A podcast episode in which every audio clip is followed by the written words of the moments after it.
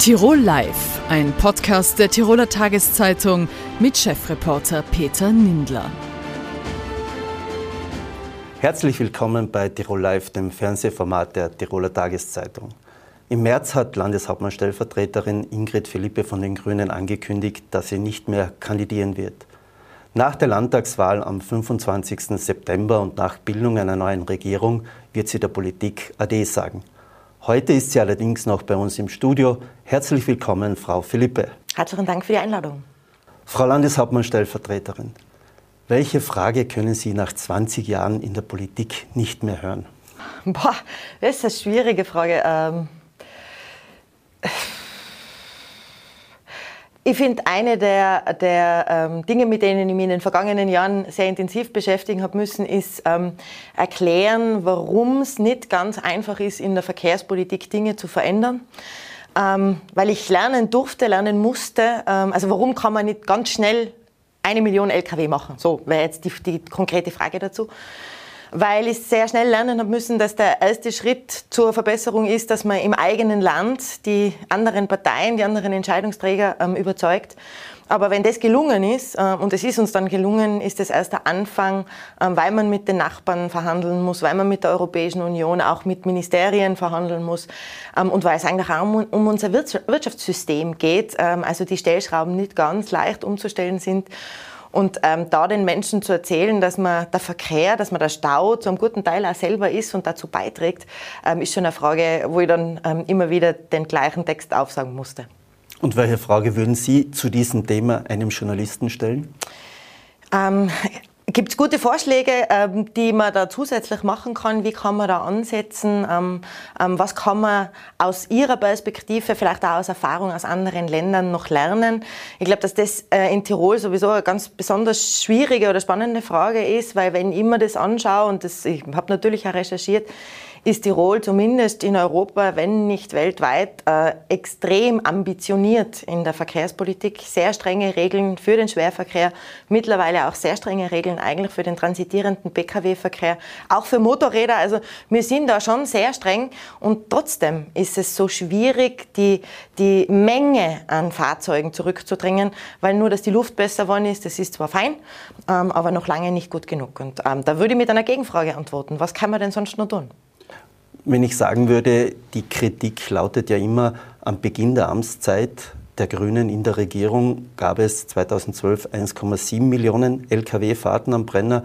Jetzt sind es 2,4 Millionen. Was würden Sie da antworten? Ist das genau diese Frage, wo Sie sagen, das muss man differenziert sehen? Ja, das ist genau das, was man differenziert betrachten muss, weil ähm, auch wenn man äh, in Tirol in der Regierung mitarbeiten darf, ist man in der Tat nicht verantwortlich und kann nicht steuern, wie intensiv die Verkehrs- und Warengüterströme über den Brenner sich entwickeln. Das ist ja nicht nur in Tirol nicht nur über den Brenner so, dass der Verkehr massiv zugenommen hat, sondern auch an den anderen alpenquerenden Pässen, auch ähm, an anderen Straßen auf unserem Kontinent.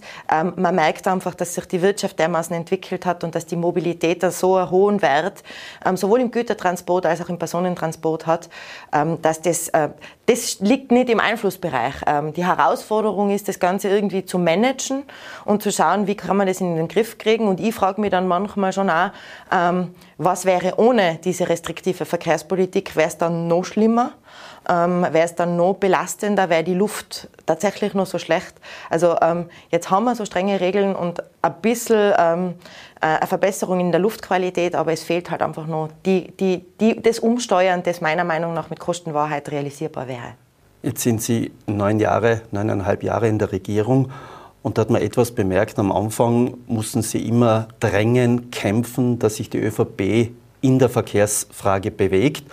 Plötzlich hat man das Gefühl gehabt, der Herr Landeshauptmann Platter reißt das Thema an sich und geht plötzlich vor und redet vom bayerischen Löwen und wir kämpfen. Wie schwer war das für Sie? Oder haben Sie gesagt, na Gott sei Dank, endlich hat das geschnallt? Oder haben Sie gedacht, naja, eigentlich ist es mein Thema? Nein, ich, habe immer eine Freude damit gehabt, dass das Thema dann auch zur Chefsache wurde und wir gemeinsam ähm, an dieser Sache arbeiten konnten. Das führt ja jetzt bis hierher, dass wir eigentlich gemeinsam mit, mit dem bayerischen ähm, äh, Staatsminister und auch mit dem ähm, Südtiroler Landeshauptmann, ein Schreiben der Regionen an die Kommissionspräsidentin und auch an die Ministerien schicken, wo wir sagen, wir wollen eine Korridormaut. Wenn mir 2013 wer gesagt hätte, dass das einmal passiert, ähm, dann hätte ich wahrscheinlich laut gelacht und gesagt, wie soll denn das gelingen? Also es war wahnsinnig wichtig, dass ähm, das Thema auch von der ÖVP, auch von Landeshauptmann Platter dann aufgegriffen wurde. Wobei ich glaube, dass ich einen Beitrag dazu leisten konnte, indem ich mich dem Thema sehr intensiv zugewandt habe. Von 2013 weg sehr viel Energie, ähm, sehr viel Ohr an unseren Beamten, Beamtinnen, die da sehr viel äh, Erfahrung hatten mit den Fahrverboten, mit der, äh, wie kann man da ähm, europarechtskonform Maßnahmen setzen aber auch ähm, Aufmerksamkeit für die Bürgerinnen und Bürger, die gesagt haben, es geht so nicht mehr weiter. Und wenn man dann eben mit NGOs in den Austausch geht, wenn man Bürgerinneninitiativen trifft, hört, ihnen auch Raum und, und, und Möglichkeiten verschafft, dann kann irgendwann keine Partei mehr weghören und muss auch ein, ein Landeshauptmann einfach feststellen, da gibt es viele, das sind nicht nur ein paar wenige und, oder nur die grünen Spinner.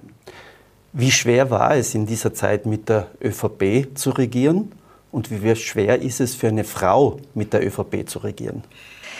Also ähm, es war sehr interessant am Anfang. Ähm, musste ich schon auch um hm, Respekt und, und Wertschätzung kämpfen. Ich glaube aber, das muss jeder, der irgendwie neu in das Geschäft eintritt. Man muss sich auch ein bisschen die Sporen verdienen und ähm, beweisen, dass man was drauf hat, dass man will dass man ein Gefühl und, und ein Gespür hat und dass man in dem Fall eigentlich auch führen kann. Also es geht ja in der Regierung auch um, um Leadership in, in, der, in der Verwaltung.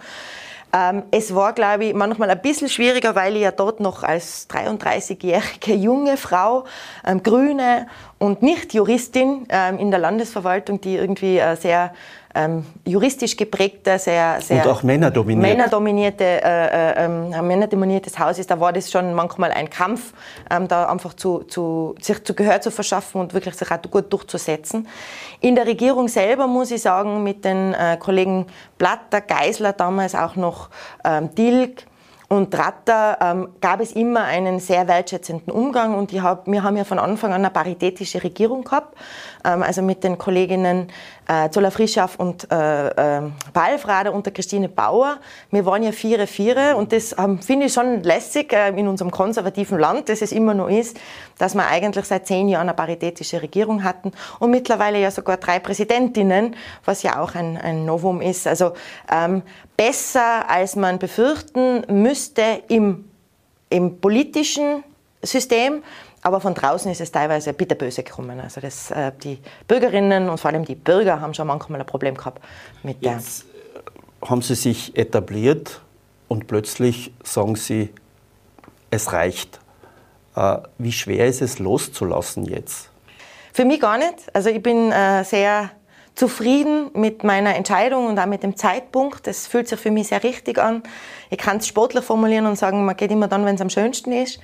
Ähm, aber der Grund ist im Wesentlichen, es gibt mehrere Gründe und einer der zentralen Gründe ist, dass ich glaube, ähm, dass das der Organisation also den Grünen, dem Land und auch mir als Person gut tut, ähm, wenn man dann einen Wechsel anstrebt. Das ist ein bisschen was aus der Personalmanagement-Lehre, dass man Führungsfunktionen nach einer bestimmten Zeit auch wieder verlassen sollte, weil, das, weil sich sonst Dinge festfahren, die nicht gut sind. Und ich habe ähm, äh, nicht selten Sesselkleber kritisiert ähm, und gesagt, dass man, man muss schon auch wissen, wann es dann wieder Zeit ist, andere ans Ruder zu lassen.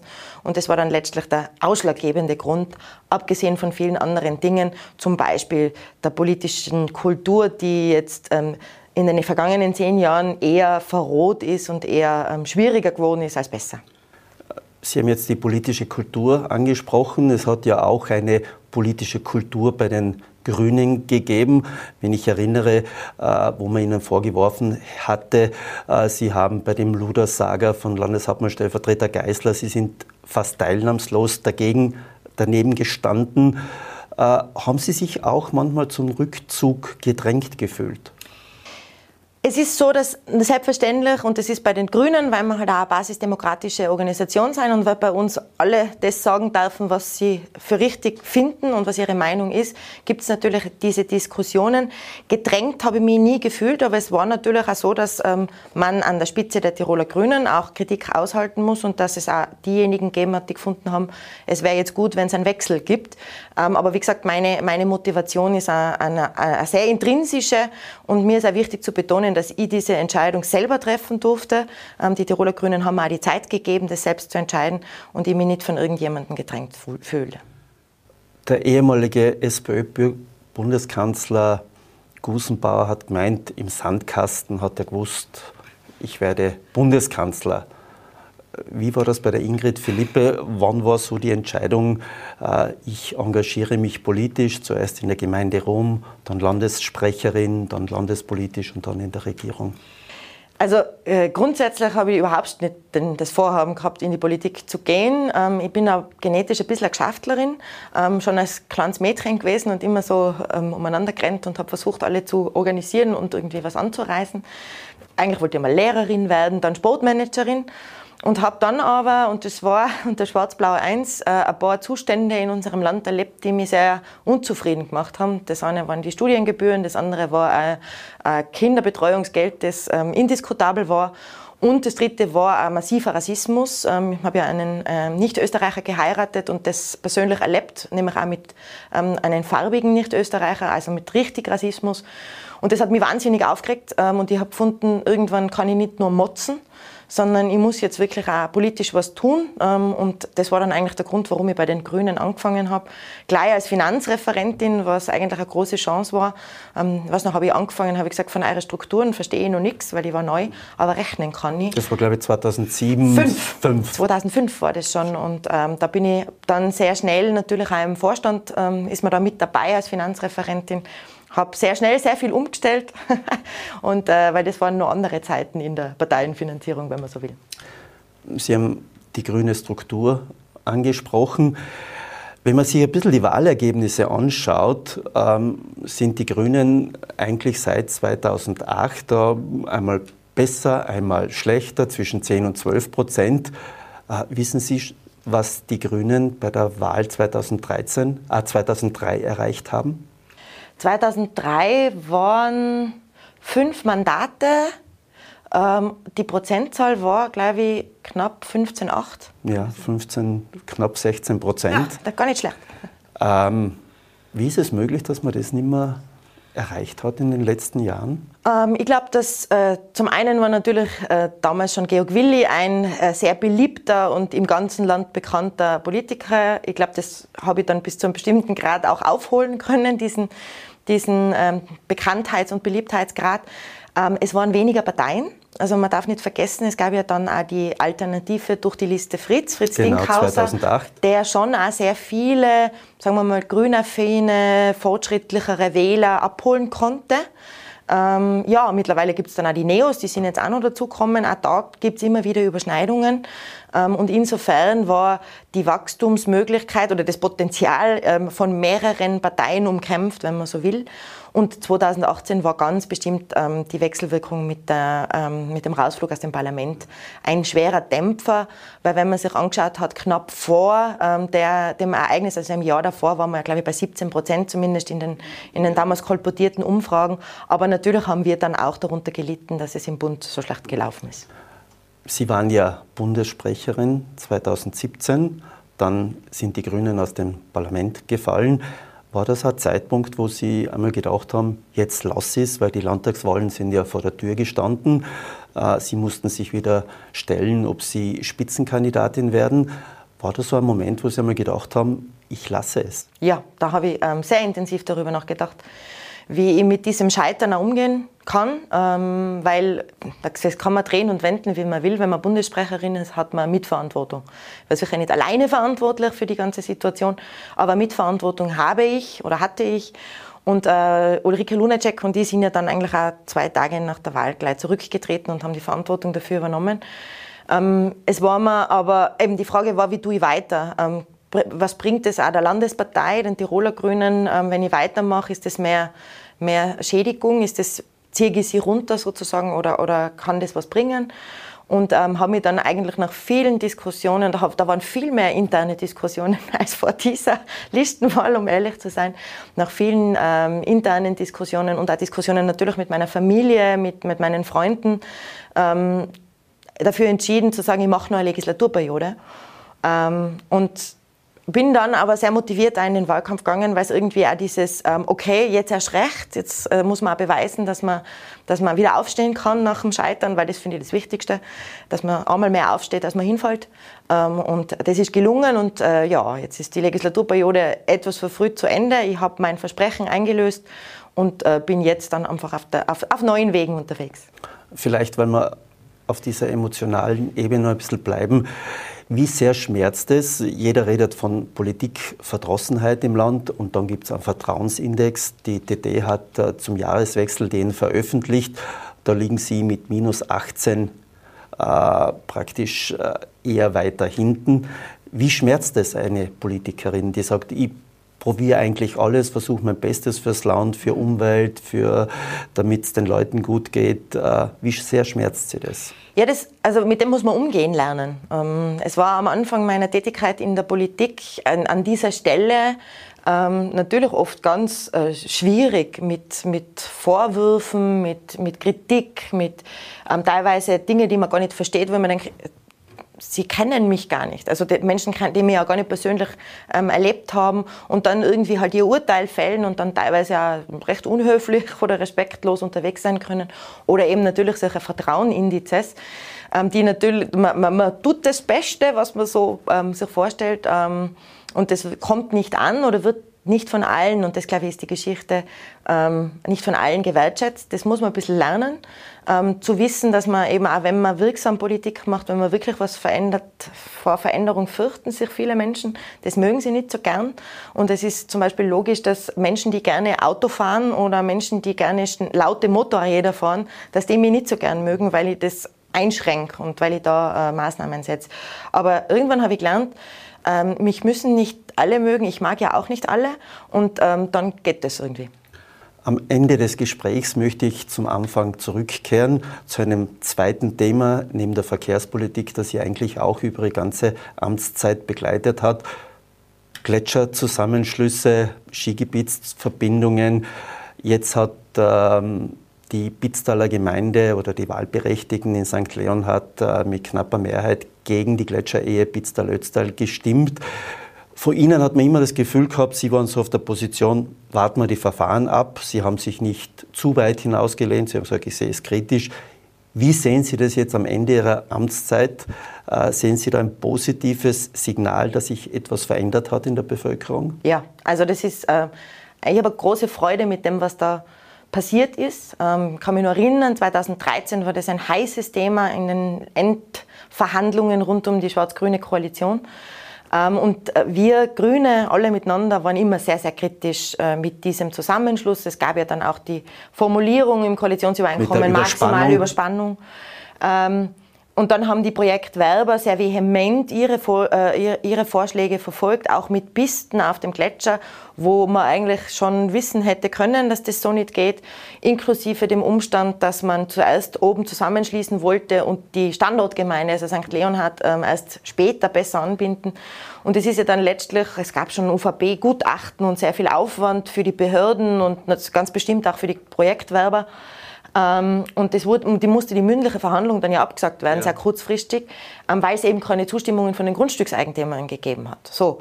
Und dann ist die Diskussion weitergegangen. Es hat sich auch die Bürgerinitiative äh, Feldringer Böden sehr stark engagiert, sehr viele Unterschriften gesammelt. Aber auch vor Ort habe ich das Gefühl gehabt, äh, im Pitztal, viele Unternehmerinnen und Unternehmer, viele Bewohnerinnen gesagt, das brauchen wir jetzt nicht mehr. Ja, und ähm, es, ich finde es toll, dass dann letztlich die Bürgerinnen und Bürger mit 60 Prozent, das ist eine sehr respektable Beteiligung, ja. ähm, sich dafür entscheiden, dass man das nicht mehr so braucht. Und ähm, natürlich muss man sich überlegen, wie kann man das Bitztal anders, nachhaltiger ähm, gut entwickeln. Letzte Frage. Wissen Sie schon, was Sie nach der Politik tun? Es gibt da ein, zwei Ideen, ähm, die aber noch in Gesprächen sind. Ähm, und jetzt mache ich jetzt erst einmal den Job ordentlich fertig. Ich möchte es auch gut übergeben, meinen Nachfolgerinnen, meinen Nachfolgern. Und ähm, dann werde ich ein bisschen Pause machen und dann stürze ich mich in neue Abenteuer. Aber ich muss ja noch 20 Jahre arbeiten, ich bin ja erst 44. Frau Philippe, vielen Dank für das Gespräch. Danke. Am vergangenen Sonntag haben 50,4 Prozent der Bevölkerung in St. Leonhard im Pitztal gegen den geplanten Zusammenschluss der Skigebiete am Pitztaler und Ötztaler Gletscher gestimmt. Daraufhin haben noch am Sonntagnachmittag die Pitztaler Gletscherbahnen das Projekt zurückgezogen. Was ist aus der Sicht der Befürworter der Gletscherehe schiefgelaufen? Das frage ich jetzt Ottmar Walser. Er ist stellvertretender Tourismusverbandsobmann im Pitztal. Herzlich willkommen, Herr Walser. Grüß Gott, schönen guten Tag. Herr Weiser, waren Sie selbst überrascht vom Ergebnis? Ich war eigentlich sehr überrascht von dem Ergebnis. Ähm, ich hätte mir doch eine, eine klare Mehrheit für, äh, für den weiteren Ausbau gewünscht. Das ist ja als Unternehmer, glaube ich, auch selbstverständlich. Nur darf man eines nicht vergessen, 50 Prozent der Bevölkerung sind trotzdem dafür. Also ist es ziemlich eine gespaltene Gesellschaft. Wobei man sagen muss, 85 Prozent der Wirtschaftstreibenden haben dafür gestimmt. Jetzt können Sie sich mal ausrechnen, äh, was die Wirtschaft wirklich im Tal oder speziell jetzt in St. Leonhard will. Die will, dass wir weiterkommen. Aber was ist dann der Grund gewesen? Was äh, glauben Sie, hat sich die Stimmung gewandelt? Äh, was war das Problem? Ich glaube, das Problem war vielleicht noch von der früheren Gemeinderatswahl her, dass da noch ein bisschen so Listenkämpfe waren. Natürlich werden ein paar noch mobilisiert haben. Man darf aber nicht vergessen, äh, vielleicht haben manche auch vergessen, warum wir im Tal einen Wohlstand haben und im Speziellen in der Gemeinde St. Leonhard. Seit dem Ausbau der Pitztaler Gletscherbahn ist es eigentlich im Pitztal markant nach oben gegangen. Und das glaube ich schon, dass das viele Leute einfach vergessen haben. Und es ist ein Weckruf, dass manche sich hersitzen und sagen, okay, so einen Stillstand können wir uns im Grunde genommen alle nicht leisten. Wir müssen da schauen, dass wir nach vorne kommen. Aber jetzt haben die Pitztaler Gletscherbahnen eigentlich zwei Stunden später dann äh, formlos gesagt, äh, na, wir tun nimmer, wir ziehen das Projekt zurück, weil wir haben immer auf die volle Unterstützung gebaut. Hat Sie doch das auch überrascht? Am Anfang ja, ich meine, es war natürlich auch ein bisschen überall ein bisschen nervöse Stimmung. Kann man vorstellen, dass man da natürlich von der Emotion raus gleich einmal das rausgehört hat. Aber ich verstehe natürlich schon auch die Pizza Gletscherbahn. Man hat jetzt, man hat jetzt viel umeinander gekämpft und viel Geld ausgegeben für Planungen und so weiter. Und irgendwo ist dann auch für sie, glaube ich, einmal dann Schluss. Wobei ich sagen muss, man muss sich trotzdem jetzt zusammensitzen und sagen, okay, wie gehen wir weiter? Was kommt eigentlich jetzt auf uns zu? Jetzt sagen Kritiker, Sie sind nicht überrascht gewesen von den Pitztaler Gletscherbahnen, weil auch die Kommunikation von den Gletscherbahnen in den vergangenen Jahren nicht besonders gut war, weil ich glaube, die Pitztaler haben ja immer gesagt, wichtig ist uns einmal primär eine neue Zubringerbahn als Alternative zum Express. Ist das auch so ein bisschen ein Grund gewesen, dass man nicht getraut hat, den Pitztaler Gletscherbahnen? Das kann ich jetzt so nicht äh, beantworten. Ich glaube, äh, man muss eins, man eins wissen. Die Pitzler Gletscherbahn hat ein Investitionsvolumen hergelegt am Tisch sozusagen von 120 Millionen Euro. Man kann sich das ausrechnen, wie viel das ist und was da. Wir haben uns ausgerechnet, für die Gemeinde St. Kleinert wäre da zum Beispiel im Jahre ca. 9 Millionen an Wertschöpfung dazugekommen. Plus Arbeitsplätze und, und, und. Und ähm, in, einem, in einem Betrieb oder sozusagen in einer Öffentlichkeit wird es immer Befürworter geben und Gegner geben. Der eine kommt vielleicht mit dem Betrieb besser zu tun, der eine nicht so. Mhm. Ist mir eigentlich letztendlich auch egal. Wichtig ist mir, dass wir weiterkommen. Ah, momentan die Wirtschaft, dass die weiterkommt. Wir wissen alle, wie schwierig das momentan ist. Brauchen wir gerade die ganzen, diese ganze Energiegeschichte anschauen gell, was wir für ein Thema momentan haben. Zweiter Punkt, ein wesentlicher Punkt ist mir, und darum noch einmal, mich interessiert eigentlich diese Klein-Klein-Diskussion, wer kommt mit wem wo aus, interessiert mich eigentlich nicht gar so. Es geht immer ums das Gesamte, gerade vorausschauen und zum Beispiel, es ist nicht anzumuten, dass man über eine Generation über eine junge Generation und deren Kinder vielleicht drüber fährt, weil mir momentan etwas nicht passt. Also ich hoffe schon und ich appelliere an alle, an Weitsicht haben, dass auch die jungen Leute im Bitztal und speziell in der Gemeinde St. Klernhardt da wirklich einen Fortbestand haben und nicht, dass es heißt nur, na, unter den Bedingungen, wie wir es in anderen Gegenden kennen, da äh, interessiert es uns nicht. Und gerade momentan, das ist mir wirklich wichtig. Es ist wichtig, dass die jungen Unternehmer Perspektiven haben, die Betriebe weiterführen, nicht nur in der Gastronomie, sondern auch im, im, ganzen Geschäftsbereich bis hin in die Skischulen, bis hin vor allem in den ländlichen Bereich hin, Landwirtschaft, Forstwirtschaft, aber spezielle Landwirtschaft, dass das alles weiter betrieben wird. Das ist ein riesen Rattenschwanz, was da drauf hängt. Und darum ist es für uns wichtig, ja, gerade nach vorne, wir brauchen keinen Stillstand, wir brauchen Weiterentwicklung. Aber was heißt das? Ist das aus Ihrer Sicht so, dass Sie sagen, es braucht einen zweiten Anlauf, der vielleicht in einer eher abgespeckten Version stattfinden muss. Braucht es den Ausbau am Gletscher? Braucht es die neue Zubringerbahn? Braucht es auch für das, was Sie gesagt haben, dass es zu keinem Stillstand kommt, auch die Verbindung mit dem Ötztal? Wir brauchen grundsätzlich eine Weiterentwicklung.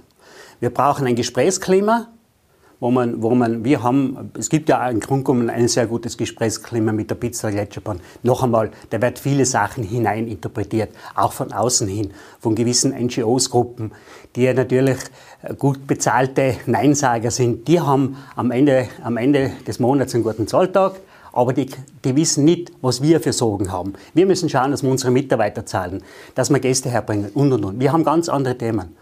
Viele leben in urbanen Bereich, die tun sich einfach da leichter. Mir, das Bitzel ist jetzt nicht so äh, wirtschaftlich immer am besten aufgestellt. Drum werden, werden wir auch, und wir sind nicht müde von Kämpfen, wir werden auch weiterhin kämpfen. Wir werden vor allem logischerweise an die Bitzeler Gletscherbahn herantreten. Wie geht's weiter? Das war ja Ihre Frage.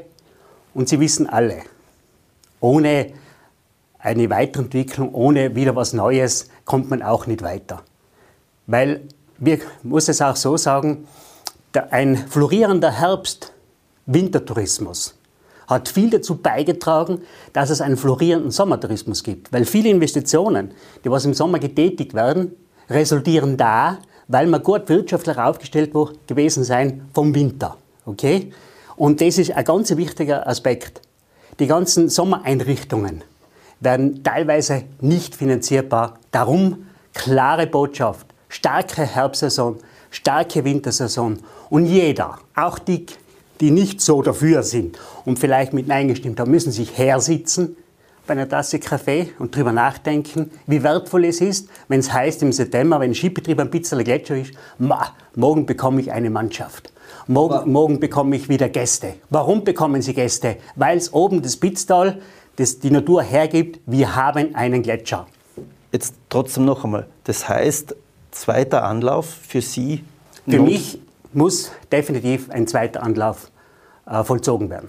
Jetzt haben Sie vorher gesagt, was ja oft der Vorwurf ist, viele Leute im urbanen Bereich kritisieren äh, Seilbahnverbindungen, Ausbau im Hochgebirge.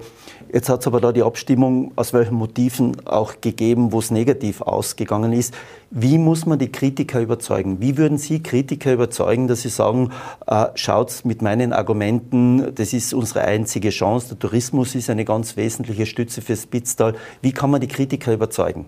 Gut, äh, die Kritiker äh, kann man schon überzeugen. Zum ersten noch einmal. Ähm, ich wiederhole mich, wir haben letztendlich ist es um vier Stimmen gegangen. Für eine Volksbefragung in der Gemeinde mit vier Stimmen daneben gegangen, bitte, das ist nicht viel. Und zum Zweiten möchte ich Ihnen auch sagen, wenn Sie heute in Tirol eine Volksbefragung machen zum Thema Skigebiet oder Skigebietserweiterung, wo kriegen Sie heute Zustimmung?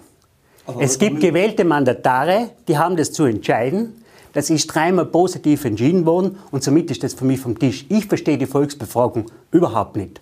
Und ich bin das Tal neben den Gletscherbahnen und Hochzeiger einer der größten Hotel Hoteliers und Wirtschaftstreibenden. Und darum verstehe ich das nicht. Dass man muss probieren, mit aller Macht und Gewalt eine Wirtschaft zu vernichten, wo so viele einheimische Arbeitsplätze und und und ist. Das verstehe ich nicht. Darum werde ich mich auch, und ich scheue das überhaupt nicht, weil ich bin ja auch oben Stellvertreter im Tourismusverband, wenn wir zusammensitzen mit denen, die noch nicht so überzeugt sind und sagen, hey Freunde, passt auf, Wir müssen gemeinsam auf den Strang ziehen. Das sind eure Kinder, das ist eure Jugend, die was hinter euch nach. Ihr habt es auch nicht, man soll nicht so egoistisch sein und selber solche Entscheidungen treffen und danach die Kinder im Regen stehen lassen. Das, das würde, das, das, dieses Verhalten entscheide, entscheide ich vollkommen dagegen. Aber stimmt es Sie nicht nachdenklich? Sie haben es vorher erwähnt, äh, wenn man Volksbefragungen macht, wir haben ja auch die Olympia-Volksbefragung gehabt, dass die Leute eigentlich schon sehr, sehr nachdenklich sind und deswegen dagegen stimmen. Viele sagen, was ist mit dem Verkehr? Wollen wir überhaupt so viel Tourismus? Brauchst du nicht auch äh, eine tiefer gehende Diskussion, vor allem mit den Kritikern? Ich glaube, zwei Punkte. Wir, die Talbevölkerung, wir sind selber die Naturschützer selber. Erster Punkt. Ich gehe nur neben ein paar Mal auf die Jagd. Ich bin ein Austauschsportler, Ultrasportler, bin sehr viel in der Natur, sehr viel mit dem Rennrad unterwegs und ich sehe vieles. Wir haben in Bitzeln eine intakte Natur mit nicht viel verbaute Fläche. Ich habe jetzt nicht die Zahlen in, im Kopf, nicht, mit nicht viel verbaute Fläche. Wir haben weder eine Industrie, wir haben sonst noch, wir haben wenig. Okay, wir haben eine tolle Landschaft, aber es muss möglich sein, eben im Tal, um das wir einen Fortbestand haben, diese Weiterentwicklung in den Skigebieten, wir haben Investor, der auch weit investiert. Und eines sage ich Ihnen auch, Herr Nendl. Die Pizza Gletscherbahn ist noch nie herangetreten an die Gemeinde und den Tourismusverband und bitte um Unterstützung für die Lifte oder für Schneekanonen. Es ist in anderen Skigebieten nicht, wünsche ich niemanden. Wenn es einmal nicht wirtschaftlich gut geht, ist es halt schlecht. Die Pizzeler Gletscherbahn, das muss man schon sagen, mit einem Partner aus dem Nachbartal, das sind schon ganz große Partner, es hätte uns gut getan. Zu Ihrer Frage zum Verkehr.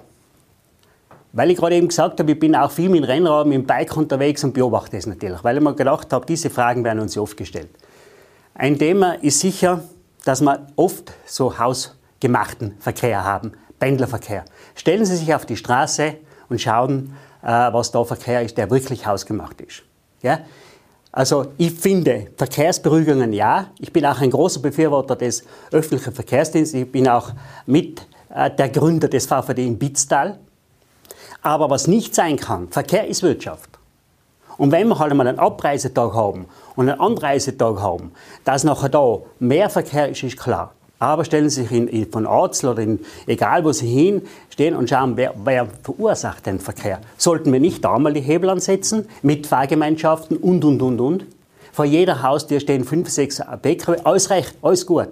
Aber bitte nicht den Tourismus verantwortlich machen, speziell im Pitztal, dass wir, dass wir sozusagen den Verkehr noch mehr produzieren. Eines müssen Sie merken, Hermin, wir haben nicht die Möglichkeiten, in einem Tal Bettenbogen zu bauen. Das sagt uns schon die Natur voraus. Darum ein bisschen mehr Verkehr. Wenn ich mit manchen Restaurationen rede oder Kaffeebesitzer oder Hotels, die sagen, ein bisschen mehr Verkehr war ab und zu schon recht. Nachher, nachher darf der, der Mitarbeiter vielleicht besser ausgelastet sein.